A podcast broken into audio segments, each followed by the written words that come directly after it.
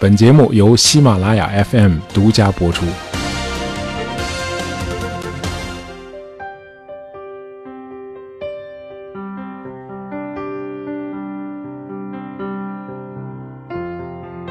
呃，我相信我们所有的人在看电影的时候都会被某些场景感动过。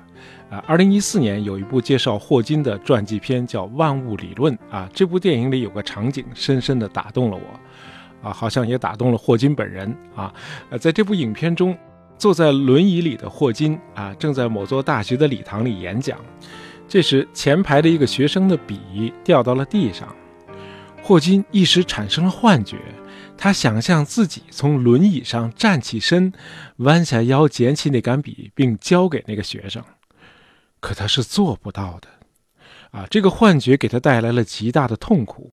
呃，自从他患上渐冻症这几十年来，呃，他全身上下能活动的地方只剩下两个眼珠和面部的肌肉了，讲话完全依赖语音合成器。呃，后来的技术人员开发了一款滑动输入法啊，叫 Swift Key，啊，可以通过眨眼和眉毛的动作进行交互操作啊，只要输入几个字母，系统的联想功能就能把整个单词呈现出来。好，我们再回到那部电影，那么出现了刚才那个幻觉之后，霍金把他的演讲转向了励志方面，啊，他说，就像宇宙啊，人的努力和尝试的可能性是没有边界的。我们大家千差万别，不管人生给你带来多糟的境遇啊，你总是能够做一些事情并取得成功的。只要有生命，就有希望。呃，在多伦多的国际电影节上啊，这部传记片呃举行了首映式，那么霍金本人也参加了这个首映式。啊，影片结束后，剧场的灯亮起来了，人们看见一名护士擦去了霍金脸上的泪痕。他自己也被这部传记片感动了。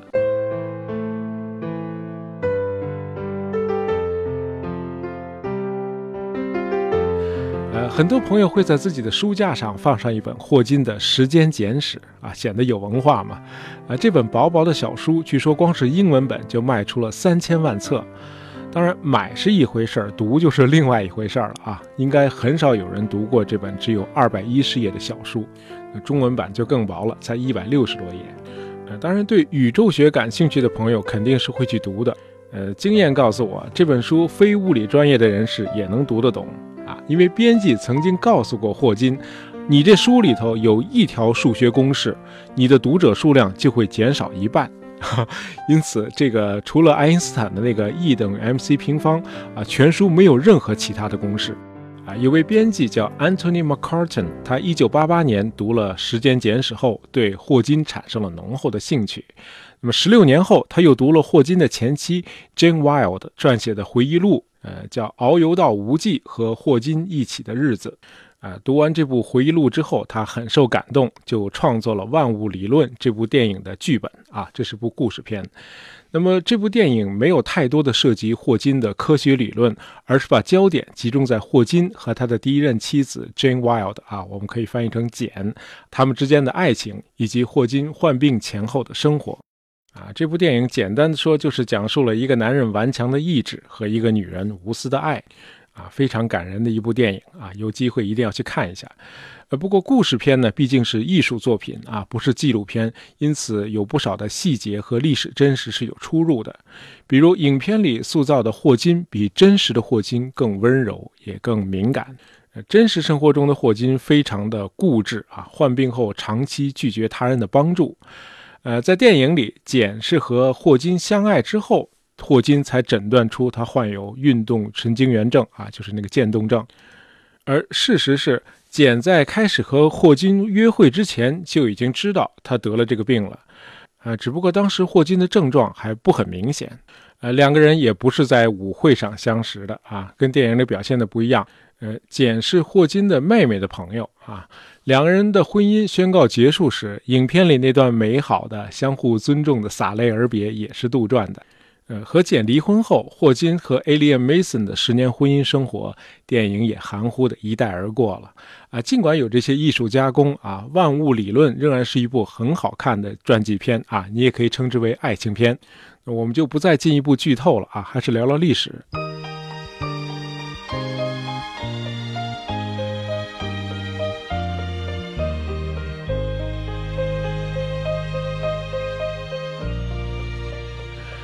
霍金显然是爱因斯坦之后最有名气的科学家啊，可以说关于他的一切都有新闻价值。在他生前，媒体和后来的自媒体也一直都在消费霍金。嗯，举个例子，一九九一年的某个时候，霍金受了点轻伤啊，这个消息几个小时之后就成了大西洋对岸美国各大新闻网的头条。呃，有不少人误以为霍金只是一位写过畅销科普书籍的明星作家，啊，其实他的科学贡献非常的卓越啊，这个我们一会儿还会谈到。啊，一六四二年一月八日，我没说错啊，是一六四二年一月八日，呃，世界天文学和物理学先驱伽利略与世长辞了，就像接力赛一样，就在这一年，牛顿出生了，而整整三百年后。一九四二年一月八日，霍金来到了人间，啊，这个信息我们送给那些仍然相信转世轮回的朋友们啊啊，尤其是那些二零一八年生了孩子的家长们。霍金的父母都是知识分子精英啊，两口子都毕业于牛津大学，呃，他父亲的专业是医学，他妈妈是攻读哲学、政治学和经济学。霍金虽然生在二战期间，但是他从来没听到过枪炮声。啊，这是因为英德两国空军之间有个默契，就是英军不轰炸德国古老的大学城哥廷根和海德堡，德军也不轰炸牛津和剑桥。而霍金的童年是在牛津度过的。啊，霍金对物理和数学的兴趣在中学期间就表现出来了，在班里他有个外号啊，叫爱因斯坦。呃，十六岁那年，在数学老师的帮助下，霍金用闹钟、旧电话和其他设备的零件。攒了一台简单的计算机，嗯，他爸想让他子承父业，在牛津大学学习医学，可霍金还是选了物理学。上牛津大学那年，他才十七岁啊，很聪明的一个孩子。呃，英国的本科是三年制啊，霍金自己说，他在牛津的三年里学习的时间不超过一千个小时，更多的时间是用来和室友们喝酒、参加划船比赛、听古典音乐、读科幻小说。啊，有天赋的孩子嘛，一般都不太用功。可是这和他的近期目标就有点冲突了啊！霍金是想去剑桥读宇宙学研究生课程，这前提是他的毕业考试成绩得让他得到牛津大学一等荣誉学位。啊，你只有得了这个一等荣誉学位，剑桥那边才能收他。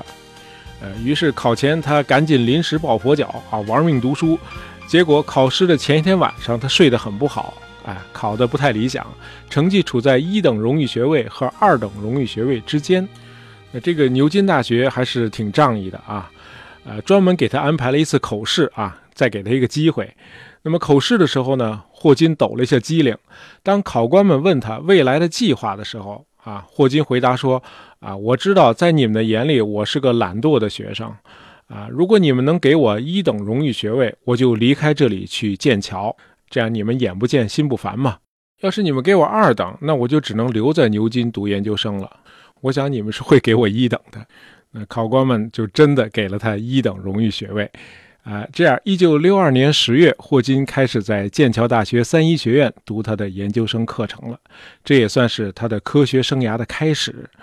啊，这年他二十岁啊，不久就成了剑桥最年轻的学术明星。霍金的研究领域很专业，也很艰深。那么我们在这儿呢，就简单的介绍一些基本知识。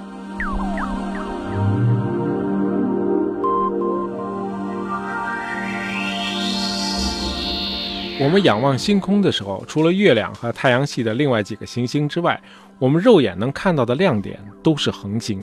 而这些恒星就是遥远宇宙中的其他的太阳。那么恒星之所以能够发光，啊，是因为它一刻不停地在进行核聚变，比如我们自己的太阳就是由氢原子聚变成氦原子，其中千分之七的物质转换成能量。我们看到的阳光和星光啊，就是这些能量。那你不停地在那烧，总有烧完的一天吧？那么烧完了，这恒星就死了。这恒星的死亡方式一共有两种啊，一种死亡方式大家在电影这个《流浪地球》里已经看到了啊。就是四十亿年后，太阳启动了氦原子聚变，那么太阳内部就形成了一个新太阳。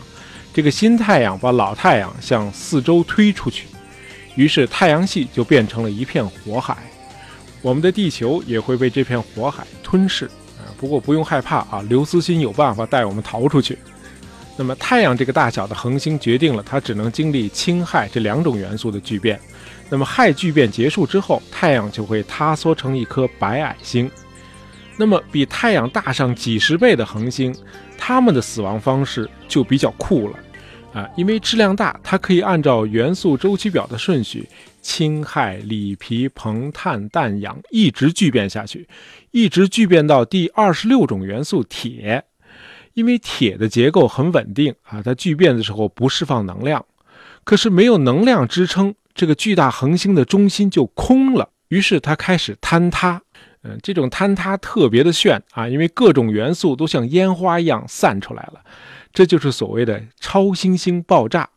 这种超新星爆炸的残骸会有两种结果，啊，一种是变成物质紧压在一起的中子星，啊，这是可以看到的；还有一种残骸是看不到的，啊，就是在粉碎性爆炸之后，它的核心压缩成一个体积几乎为零的点，这个点有无限的密度，啊，这叫做奇点。由于密度无限大，它的引力就无限大。呃，我们在第六十四期节目里讲过爱因斯坦的广义相对论。呃，爱因斯坦告诉我们，引力是时空弯曲导致的。那么，这个高度浓缩的起点，它的时空弯曲度已经远远超出了我们的想象，大到足以让光都逃不出去，因此在视觉上是看不到的。这就是黑洞。呃，霍金的主要研究领域就是黑洞。不好意思啊，兜了这么大一个圈子。呃，大家都听说过黑洞啊，前不久又轰轰烈烈地公布了所谓人类的首张黑洞照片，那么总应该知道黑洞是怎么产生的，对吧？好，我们回到霍金，那么霍金的主要科学成就是与其他科学家共同发现了黑洞力学的四个定律，他和物理学家彭罗斯一道提出并证明了奇点定理，啊，与这个加州理工学院的 James Hartle 教授共同创立了宇宙初始阶段的模型。另外，霍金还为宇宙暴胀理论的研究做出了重要的贡献，而这一切的科学成就以及后来的大量科普著作，都是在他从行动不便到无法自理，再到不能说话，甚至除了面部肌肉，全身都处于麻痹状态的这几十年中完成的。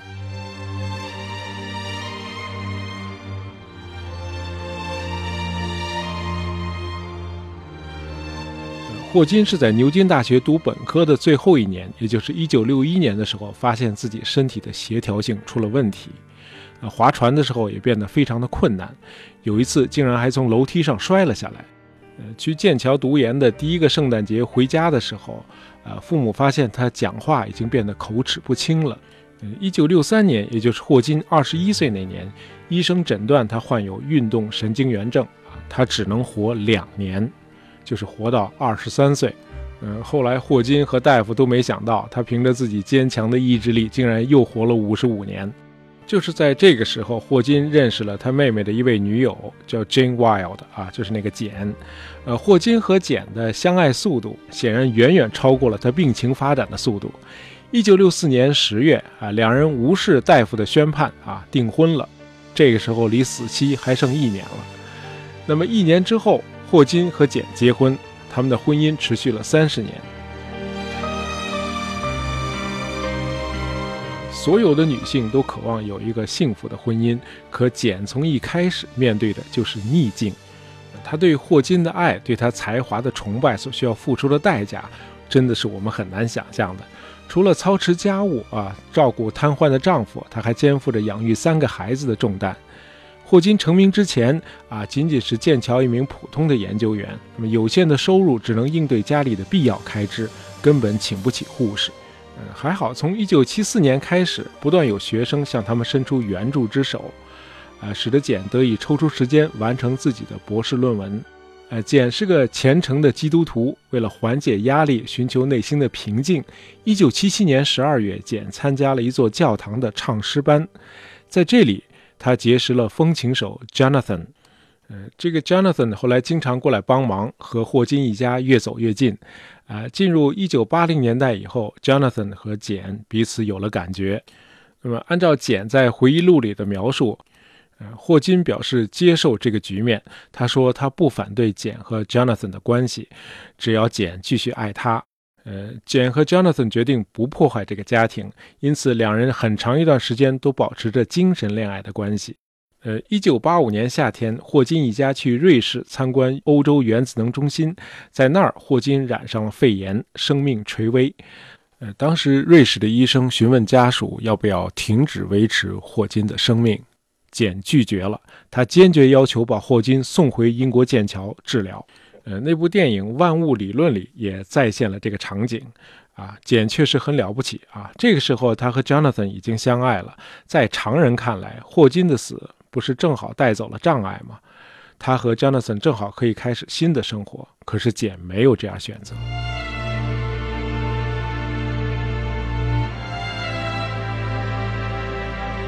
呃，到了英国之后，医生为了挽救霍金的生命，对他做了气管切开术。从此，他连含糊不清的话都说不了了，他再也不能讲话了，而且需要二十四小时陪护。呃，护理费用呢是由一家美国的基金会来提供。呃，雇来的护士每天三班倒来看护霍金。呃，其中有个护士叫 Alien Mason，她后来成了霍金的第二任妻子。呃，当然，霍金和简离婚并与 Alien 结婚是在一九九五年啊，也就是说是那次大难不死十年以后的事儿了。呃，与霍金离婚后两年，简和 Jonathan 结婚了。啊，霍金和他的第二任妻子 Alien 的婚姻持续到了2006年。嗯，再度离婚后，霍金和简一家人经常走动，和他的子孙们也常常相聚。呃，我们中国读者最早知道霍金是他那本《时间简史》在一九八零年代末啊介绍到中国大陆的时候。呃，霍金后来曾三次来中国访问。呃，去世前两年，霍金还在微博上开设了中文账号。呃，当代最伟大的物理学家很有中国缘。呃，我相信霍金的影响有利于我们国家的科学启蒙。啊，我们国家是需要科学启蒙的。呃，在《时间简史》里，霍金说：“如果造物主创造了宇宙，那谁创造了造物主呢？”呃，他自己没有回答这个问题。我想他的答案应该是。啊，造物主是可有可无的啊！科学自己就是自己的主宰，科学不属于神学，也不属于任何政治党派，它是超越民族、超越文化的。科学从来不相信权威。呃，《时间简史》这本书和身残志坚这个卖点，让媒体对霍金展开了长达三十年的造神运动。但是霍金不是神。二零零四年七月，霍金坦诚地承认。他自己早先提出的黑洞悖论假说是错误的。另外，霍金在他的最后一部著作《大设计》里面谈到了一些物理学的最新进展，啊，比如描述多重宇宙的 M 理论。霍金在《大设计》这本书里宣称，啊，随着人们对 M 理论加深研究，物理学家一直追求的那个大统一理论已经成型了。这个听上去有点武断的说法，很多物理学家都是不认可的。呃，从哥白尼开始，科学家就把自己的理论叫做假说啊。我只能设法证明我的假说，如果有别人的假说能够得到更好的证明，我就毅然地放弃我自己的假说。啊，任何人都无权把自己的理论说成是真理或者是什么科学的理论。科学在不断的修改，从不自认正确，也从不承认权威。任何要求他人相信的理论都不是科学。